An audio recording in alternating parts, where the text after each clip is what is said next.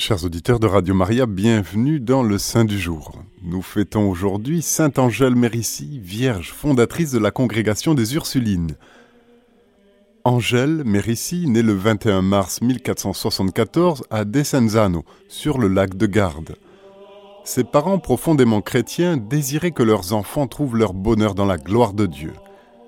Pour réaliser cet idéal, ils avaient fait un vrai sanctuaire de la maison paternelle, où chacun travaillait sous le regard de Dieu et récitait la prière en commun. Une lecture dans un livre de piété ou dans la vie des saints terminait la journée. À ces pieuses pratiques, Angèle ajoutait les rigueurs de la pénitence. Elle voit sa virginité au Seigneur à l'âge de 9 ans et renonça le jour même à toute parure.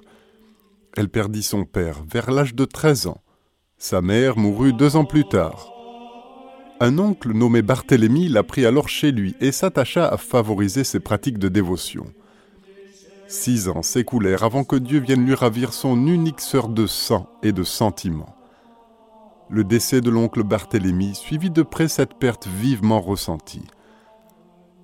Doublement orpheline, Angèle rentra à la maison paternelle acheva de se dépouiller de tout ce qu'elle possédait et se livra aux plus grandes austérités. Elle était alors âgée de 22 ans. Afin de se sanctifier plus sûrement, elle s'affilia au tiers ordre de Saint François d'Assise. En 1506, un jour qu'elle travaillait au champ, une lumière éclatante l'environna soudain. Angèle vit une échelle s'élever du sol jusqu'au ciel et une troupe innombrable de vierges qui en parcouraient les échelons, soutenues par des anges une des vierges se tourna vers elle et lui dit Angèle, sache que Dieu t'a ménagé cette vision pour te révéler qu'avant de mourir, tu fonderas à Brescia une société de vierges semblable à celle-ci. Dieu fournit à sa servante les moyens de réaliser cet oracle, seulement vingt ans après la mémorable vision. La réputation de sainteté d'Angèle Mérissi s'était répandue jusque dans la ville de Brescia les Patengoli, riches familles et grands bienfaiteurs des œuvres pieuses, habitaient cette cité. En 1516, ayant perdu coup sur coup leurs deux fils, ils invitèrent Angèle à venir habiter avec eux pour les consoler dans leurs peines.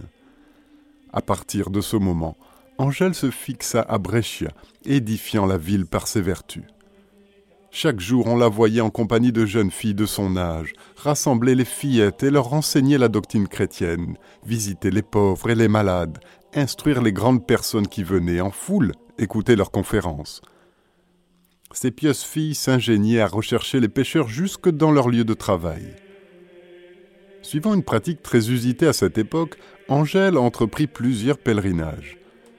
Comme elle se rendait un jour à Jérusalem avec un groupe de pèlerins, une mystérieuse cécité se déclara dans la ville de Candy, l'affligeant tout le reste du parcours, pour ne cesser qu'à son retour exactement au même endroit où elle avait perdu l'usage de la vue.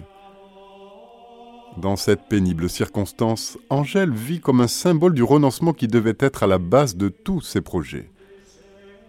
En 1525, le pape Clément VII instruit des vertus et des miracles d'Angèle, lui réserva un accueil des plus bienveillants. Le souvenir de la merveilleuse vision demeurait toujours au fond de son cœur. Un jour, Angèle réunit douze jeunes filles qui désiraient tendre à la vie parfaite elle leur proposa de mener une vie retirée dans leur demeure et les rassembler fréquemment pour les former à la pratique des vertus chrétiennes. En 1533, ce noviciat achevé, Angèle Mérissi leur révéla son plan, leur démontrant que l'ignorance religieuse était la cause des ravages exercés par le protestantisme, et que la fondation d'une société de religieuses d'une forme nouvelle pour l'époque, unissant la vie contemplative à l'instruction des enfants, constituerait un remède efficace à l'état déplorable qui régnait dans l'Église. Afin de mieux atteindre toutes les âmes dans le besoin, la fondatrice implanta les bases d'un ordre sans clôture. Ses sœurs parcouraient les prisons et les hôpitaux, recherchaient les pauvres pour les instruire et rompaient généreusement leur pain avec eux. Remontant le cours du mal jusqu'à sa source, Angèle Mérissi pensait qu'on ne pouvait réformer les mœurs que par la famille, laquelle dépendait surtout de la mère. Elle réalisait que la mauvaise éducation des jeunes filles provenait de la carence de mères chrétiennes. Dans les desseins de Dieu, la congrégation des Ursulines devait rayonner à travers le monde par l'éducation des jeunes filles. Le 25 novembre 1535 à Brescia, les premières religieuses du Nouvel Institut prononcèrent les trois vœux traditionnels de pauvreté, chasteté et obéissance, ajoutant celui de se consacrer exclusivement à l'enseignement. Mère Angèle Mérissi plaça sa congrégation sous le patronage de Saint Ursule. Dieu l'avait gratifiée des dons éminents de sciences infuses et de prophétie. Elle parlait latin sans l'avoir étudié, expliquait les passages les plus difficiles des livres saints et traitait les questions théologiques avec une si admirable fermeté et précision que les plus doctes personnages recouraient volontiers à ses lumières. Ces dernières années furent marquées par de fréquentes extases.